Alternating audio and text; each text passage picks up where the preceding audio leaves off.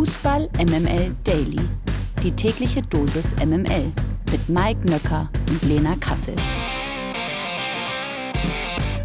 Holy moly, meine Freunde. Heute ist Montag, der 29. Mai. Das hier ist Fußball MML Daily. Wir müssen einfach sofort voll rein. Es hilft nichts. Was soll's? Guten Morgen, Lena Kassel. Guten Morgen, Mike Nöcker. Guten Morgen an alle da draußen. Was hatten wir für ein Fußballwochenende? Also, und egal, wie das für den einen oder anderen ausgegangen ist, sicher ist, wie auf der einen Seite und wie auch auf der anderen Seite, das war, glaube ich, mit Abstand die geilste Bundesliga-Saison in der ersten, aber auch in der zweiten Bundesliga seit ganz, ganz, ganz langer Zeit. Drama Baby, Fußball, was bist du für ein geiler, vollkommen kranker Sport und ich liebe dich. Und ich hau noch einen drauf. Es ist ja nicht nur ein Drama in der ersten Liga. Es ist nicht nur ein Drama in der zweiten Liga gewesen. Es ist auch ein Drama in der dritten Liga gewesen. Also ich glaube irgendwie, wenn man das vorher gesagt hätte oder daraus ein Skript gemacht hätte, hätten sie, glaube ich, alle gesagt, nee, nee, nee, nee, schreib mal ein bisschen runter. Aber es ist, wie es ist. Das hier ist Fußball. Das hier sind Dramen. 100% Lena. Guten Morgen, Mike, und Happy Monday. Präsentiert von Lena Kassel. Blicken wir zunächst auf das, was ganz Deutschland elektrisiert hat. Borussia Dortmund verpasst die deutsche Meisterschaft, spielt nur 2 zu 2 gegen Mainz. Die Bayern werden also zum elften Mal, yeah, zum elften Mal deutscher Meister hintereinander, weil Jamal Musiala in der 89. Minute den 2 zu 1 Siegtreffer gegen Köln erzielt. Ich hatte ja vorausgesagt, es ist Selke, der Dortmund zur Meisterschaft in der 89. Minute schießt. Nein, es war Musiala der Bayern.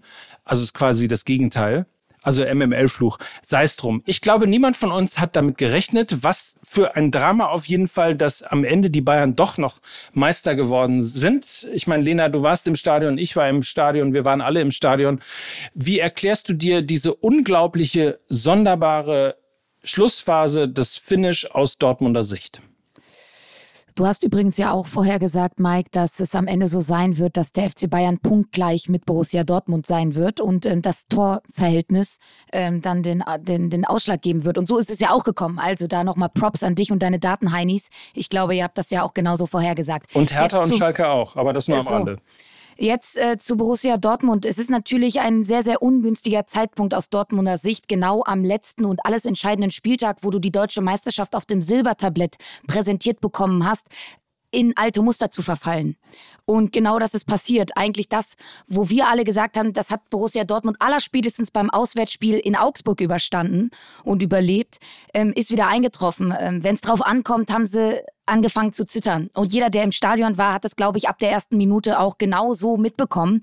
Es hat sich so sozusagen auf den Rängen gleich äh, nach oben transportiert. Die hatten die Buchse voll. Sie hatten aber allen voran auch keine innovativen Ideen nach vorne. Das war alles sehr, sehr vorhersehbar.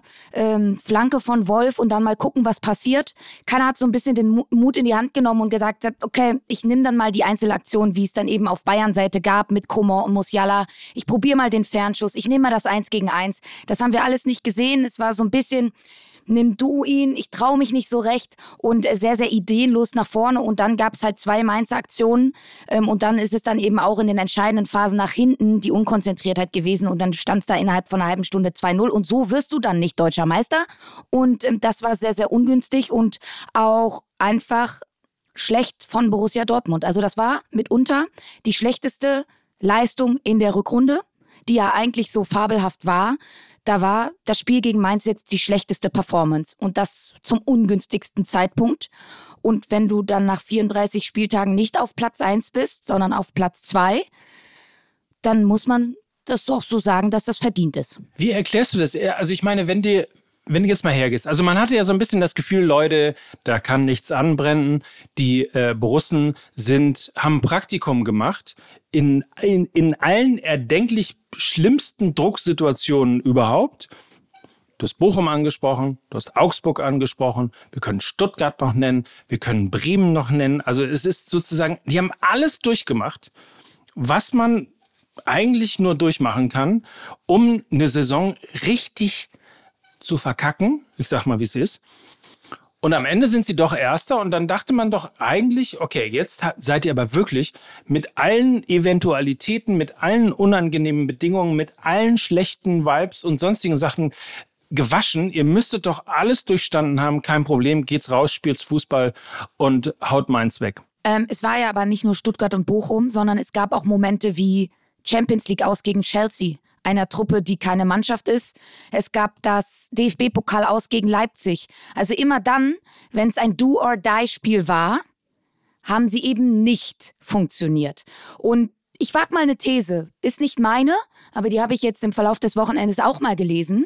Wir haben das ja alle so abgefeiert, dass nach der verpassten Meisterschaft die Dortmunder Fans, die Mannschaft, Edin Terzic, alle gefeiert haben. Ja, es war ja eine tolle Stimmung. 30 Minuten nach Abpfiff wurde immer noch gesungen und gejubelt und es gab ja eigentlich keine fühlbare Enttäuschung von den Rängen, sondern eigentlich ja nur, wir sind stolz auf euch. Und vielleicht ist das auch der kleine oder feine Unterschied, ja? Wenn, wenn du immer noch gefeiert wirst, selbst wenn du es verbockt hast, dann muss man natürlich auch irgendwann die Frage nach der Leistungskultur stellen, weil wenn es immer nur wohlig ist, wenn es immer nur Wohlfühloase ist, ja, und nicht so eben wie bei den Bayern, dass du dann auch zu spüren bekommst, wenn es verbockt wurde, ähm, wie willst du denn daraus lernen? Und das stelle ich nur mal so in den Raum ob da vielleicht nicht genau das auch dieses wohlige Familiengefühl, wir finden euch ohnehin toll, egal was passiert, vielleicht auch Teil des Problems ist bei Dortmund. Grüße gehen raus übrigens an den FC St. Pauli. Heißt das, ähm, äh, dass man am Ende trotzdem sagen muss, der FC Bayern rein sportlich unterm Strich verdienter deutscher Meister? Für mich schon. Also ähm, die Bayern hatten genauso viel Druck, wenn nicht sogar noch mehr Druck als äh, der BVB. Und sie haben dann eben diese zwei Einzelaktionen gemacht. Mit Coman, mit Musiala.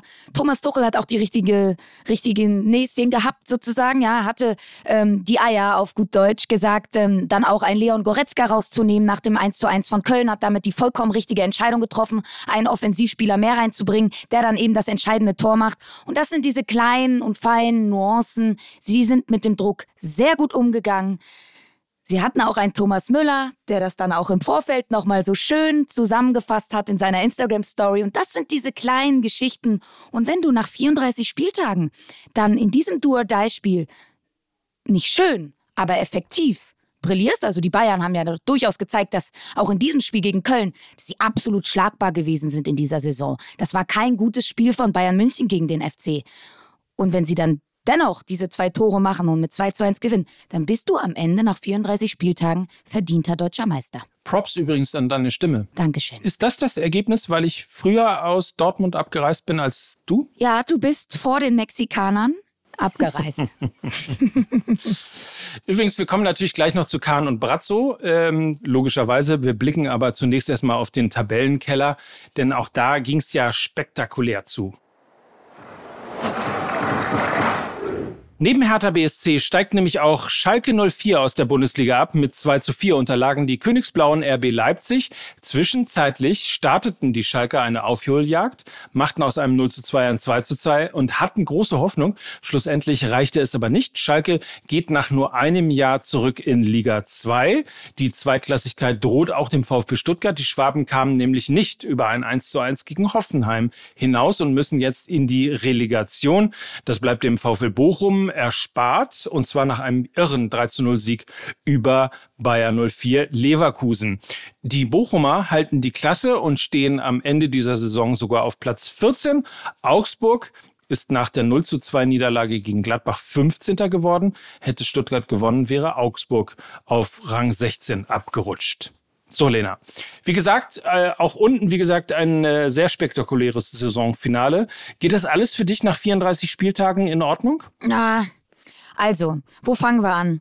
Es ist extrem tragisch, dass äh, Hertha und Schalke runtergehen. Das sind immerhin ähm, Platz drei und vier der Zuschauerstatistik. Ja, also Sie, sie füllen die Stadien. Das sind zwei Traditionsvereine. Mir tut das, mir tut das im Herzen weh. Äh, bei Hertha ist es vielleicht noch sogar ein bisschen verdienter als bei Schalke, die wirklich eine fantastische Rückrunde gespielt haben und ähm, es wirklich in der Hinrunde einfach verkackt haben, auf gut Deutsch. Ähm, da, kann, da kann sich die Mannschaft jetzt und da kann sich allen voran auch Thomas Reis keinen Vorwurf machen. Sie haben alles aus diesem Kader rausgepresst, was nur ging. Sie hatten viele personelle Sorgen dann auch hinten raus. Ähm, und ich bin mir aber sicher, dass Schalke 04 mit Thomas Reis relativ schnell wieder in der Bundesliga sein wird. Sie haben äh, genau die richtige Symbiose mit Fans, die stolz sind auf ihre Mannschaft, mit Thomas Reis, der einen guten Zugang zur Mannschaft und auch zu den Fans hat. Ich glaube, da ist ein Potpourri zusammen, was relativ schnell in Richtung Bundesliga-Aufstieg zeigen wird. VfL Bochum ja, fangen wir dann noch mal kurz damit an. Ziemlich beeindruckend, muss ich sagen. Ähm, sie haben die ganze Saison über immer, wenn sie auf die Fresse bekommen haben, verloren gegen Schalke, verloren gegen Stuttgart, ja, sind sie immer wieder aufgestanden. Nie richtig in diese Negativspirale reingekommen. 2-0 gegen Gladbach, weinender Anthony Lucia. Sie haben das alles auch überstanden. Diese Mannschaft hat Geschichte. Sie haben auch mit Thomas Letsch die richtige Entscheidung getroffen. Sehr, sehr beeindruckend. Richtige, richtige Props an VfL Bochum. Vor der Saison war das, glaube ich, der Abstiegskandidat Nummer eins für alle. Sie haben es erneut geschafft, ähm, in der Bundesliga zu bleiben. Das zeugt von einer großen, großen Moral. Sie hatten auch die ein oder andere tolle spielerische Idee, die mit Thomas Letsch kam. Sie hatten eine gute Mischung dann auch äh, mit Tempospielern, mit, mit, mit Arbeitern, mit Mentalität. Also muss ich sagen, ähm, hat mich dann hinten raus äh, schon sehr, sehr überrascht, dass sie das dann auch noch so cool, natürlich auch mit ähm, mit der roten Karte von Leverkusen hinten raus profitiert, aber das dann doch so cool zu Hause gestalten. Also VfL Bochum hat mich sehr, sehr positiv überrascht und bisschen negativ überrascht bin ich vom VfB Stuttgart. Ne? Wir haben ja die ganze Zeit darüber geredet, dass die Mannschaft eigentlich zu gut ist, um abzusteigen. Und eigentlich war es mir, war, war, war es für mich klar, dass sie zu Hause gegen die ja bereits in der Liga verbleibenden TSG Hoffenheimer auf jeden Fall gewinnen werden. Und dass es dann nur ein 1-1 ist, ist eine ganz, ganz große Enttäuschung. Und wir kommen ja gleich noch zur zweiten Liga, aber wir wissen ja jetzt auch, dass da dann der HSV wartet. Ähm, das wird ein komplett offenes Spiel, äh, weil der HSV auch ein bisschen was am Ball kann. Also das ist für mich die negative Enttäuschung. Und äh, trotzdem glaube ich, können wir uns auf eine richtig geile zweite Liga auch freuen. Mit Hertha, mit Schalke, mit Pauli, mit Düsseldorf und so weiter und so fort. Kaiserslautern, das wird richtig krank. Sogar mit St. Pauli. Der musste noch sein, ne? Hm. Bevor wir äh, weitermachen, möchte ich noch kurz sagen, also toller Tweet, den ich gelesen habe von Räumer Kai, der noch zum Abstiegskampf sagte, das Einzige, was wir uns als Bundesliga-Gemeinde vorwerfen lassen müssen, ist, dass wir den FC Augsburg mal wieder nicht losgeworden sind. Und das fühle ich auch sehr. Und auch nochmal ein kurzer Blick auf die obere Tabellenhälfte. Aufgrund der Wolfsburger Niederlage gegen die Hertha profitierte vor allem Eintracht Frankfurt. Die Eintracht gewann gegen Freiburg und steht am Ende der Saison auf Rang 7. Frankfurt hat die Conference League als Qualifikation sicher. Nun kommt es auf das Pokalfinale an, ob Leverkusen oder Frankfurt Europa League spielen dürfen. Gewinnt die Eintracht gegen Leipzig den Pokal, spielt man in der Euroleague. Verlieren die Hessen hingegen, bleibt das Trostpflaster Conference League. Apropos Europa-Liga, beziehungsweise apropos Europa, Union Berlin spielt in der kommenden Saison garantiert in der Champions League. Vielleicht noch kurz zwei Sätze dazu. Ähm, wirklich beeindruckend, die Eintracht zum dritten Mal hintereinander europäisch. Ähm, so kann sich nachhaltig etwas etablieren. Ich glaube, dass die Eintracht äh, mittelfristig zu den Top 6 Clubs final gehören wird in dieser Bundesliga. Und ich finde das ein, ähm, eine sehr gute Nachricht, glaube ich. Ähm, also zum dritten Mal hintereinander europäisch vertreten, mit äh, jetzt auch wieder im DFB-Pokalfinale mit dem Europa League-Sieg. Also da haben wir eine Mannschaft dazu gewonnen, die mittelfristig sich da oben festsetzen wird. Und das finde ich ein gutes Zeichen. Und zu Union Berlin, ihr wisst, ich stehe nicht so ganz auf die Art, wie sie Fußball spielen wollen. Aber unabhängig davon ist das unfassbar, was da passiert. Es ist unfassbar, wie gute Arbeit dort geleistet wird. Und das, ähm, da, da, da zoll ich auch einfach mal Anerkennung. Das gehört auch dazu. Man muss sagen, die haben auch ähm, gutes, gutes Management, was so Rotation anging. Sie hatten kaum Verletzte, also die Achse ist nie ganz weggebrochen mit Renault, mit Knoche, mit Kedira, mit Becker, mit Behrens. Die waren alle zu nie verletzt. Das zeugt auch dann eben von einer guten Arbeit, die dort auch im ja, Fitnessbereich geleistet wird. Also Props auch an Union Berlin. Das ist schon, die waren nie schlechter als Platz 4 in dieser Saison und deshalb vollkommen verdient Champions League. Absolut. Galligrü sozusagen an die alte Försterei. Das ist äh, wirklich große, große Arbeit, die da seit Jahren geleistet wird. Uli Hoeneß gefällt das. Das ist eine Sauerei. Gefällt ihm das wirklich? Ich weiß es gar nicht. Das weiß man nicht. Ah, man weiß es nicht so ne? Aber ihr habt es ja alle mitbekommen. Hassan Salihamidzic und Oliver Kahn müssen den FC Bayern verlassen. Der Aufsichtsrat der Münchner hatte das schon vor dem Spiel in Köln so entschieden. Unmittelbar nach Abpfiff wurde die Nachricht dann von den Medien publik gemacht. Zwischen Bayern-Präsident Herbert Heiner und Oliver Kahn knirscht es seitdem gewaltig. Kahn zufolge durfte er nicht an der Meisterfeier des Teams teilnehmen. Heiner sprach von einem sehr, Zitat, emotionalen Gespräch mit Kahn. Da zeichnet sich also trotz Last-Minute-Meisterschaft eine richtige Schlammschlacht ab. Wir freuen uns drauf. Also wir jetzt als MML. Da haben wir auch weiterhin was zu bereden. Aber so oder so, wenn man äh, jetzt denkt, man hätte beim FC Bayern schon alles erlebt, wird man mal wieder eines Besseren belehrt.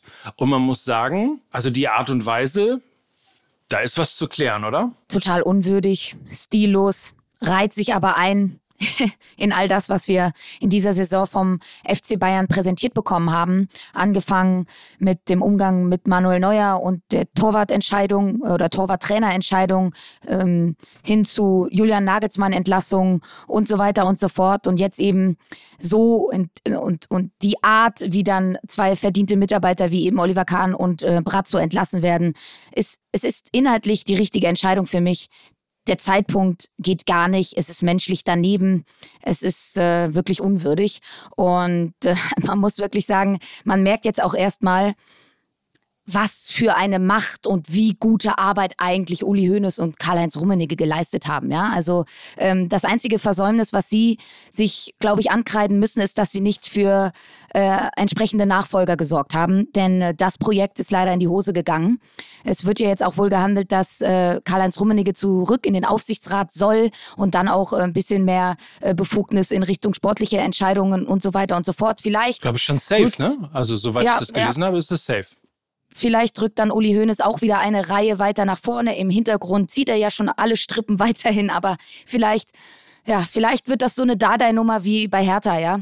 Ähm, man holt dann doch irgendwie immer die alten guten Eisen wieder vor und ähm, hat mit denen ja einfach schon, glaube ich, eine Ära geprägt und man sieht, dass diese Ära verloren gegangen ist. Und ja, Oliver Kahn und das vielleicht noch zum Hintergrund wissen, wie ich es gelesen habe.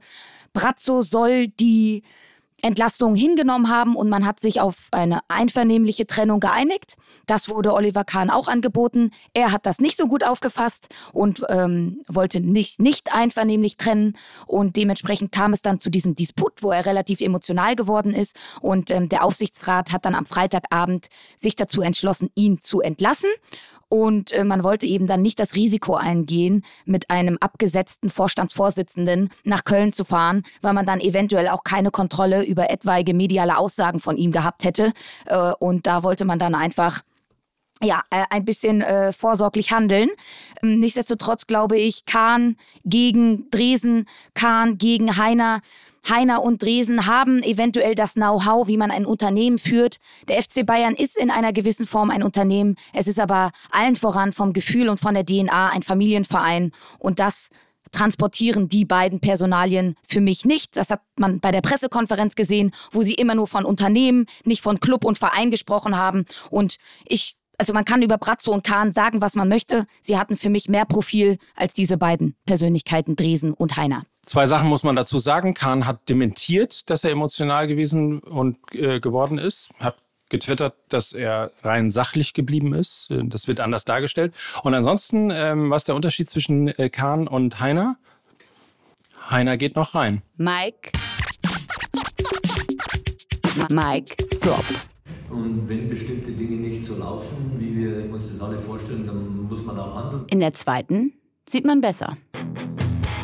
Natürlich musste die zweite Liga gestern auch noch einen draufsetzen. Na klar. Der HSV gewinnt 1 zu 0 in Sandhausen, feiert schon den Aufstieg. Die Fans stürmen den Platz. Heidenheim liegt 1 zu 2 in Regensburg hinten. Elf Minuten Nachspielzeit. Ausgleich per Elfmeter. Alles nach vorn. Führungstreffer. Aufstieg. Heidenheim. Tränen bei den HSV-Fans. Und ich sage, liebe HSV-Fans, ich habe damit nichts zu tun. Ich hatte kein Trikot vom HSV an, ich war nicht im Stadion. Mir könnt ihr das nicht ankreiden, ich habe nichts damit zu tun. So, die Hamburger verpassen schon wieder den direkten Aufstieg und sie müssen jetzt schon wieder in die Relegation, dieses Mal gegen den VfB Stuttgart. Und auch hier stellt sich die Frage einer Erklärung. Mike, hast du eine?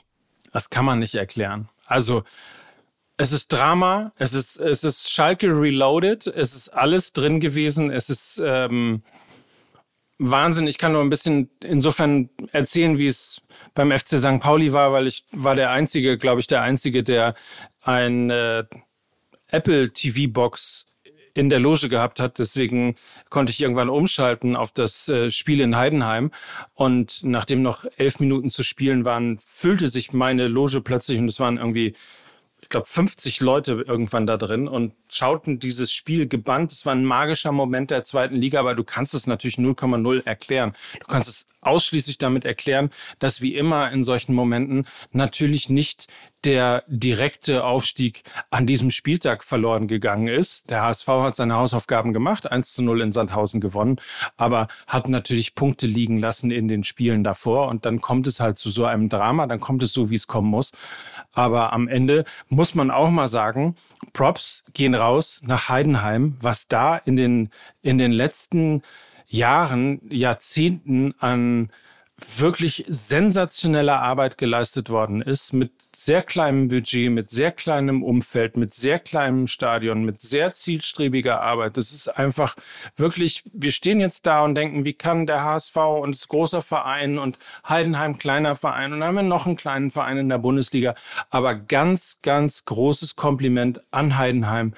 Es ist total verdient, dass sie aufgestiegen sind. Und zwar nicht nur in dieser Saison, sondern einfach auch in den letzten Jahren, was dort an Arbeit geleistet worden ist. Insofern ein völlig verdienter Aufsteiger, der ja auch noch, muss man auch noch dazu sagen, Meister der zweiten Liga geworden ist. So ist es. Und ähm, wirklich, also das ist eigentlich keine Überraschung, dass sie es jetzt endlich mal geschafft haben. Ähm, hab nochmal nachgeschaut.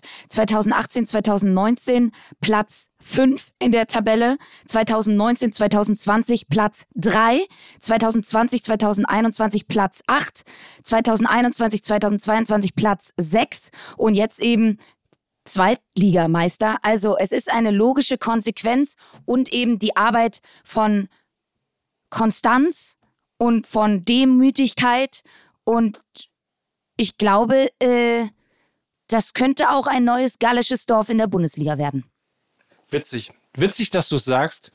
Ich hatte exakt heute genau das gleiche Gefühl. Arminia Bielefeld muss übrigens in die Relegation und trifft auf Wien Wiesbaden. Der VfL Osnabrück ist nach einem ebenfalls unfassbaren Finish in die zweite Liga aufgestiegen. Und äh, das sollte man sich eventuell nochmal anschauen. Im Highlight Reel kann ich jedem empfehlen. Äh, zwei Tore in der Nachspielzeit und das war wirklich auch Drama Baby. Weiber, immer Weiber. Bayern München hat sich durch einen 11 zu 1 Sieg gegen Absteiger Turbine Potsdam die Meisterschaft in der Frauen-Bundesliga gesichert. Es ist das vierte Mal, dass sowohl die Männer als auch die Frauen beim FC Bayern den Titel feiern. Zweiter Absteiger neben Potsdam ist der SV Meppen.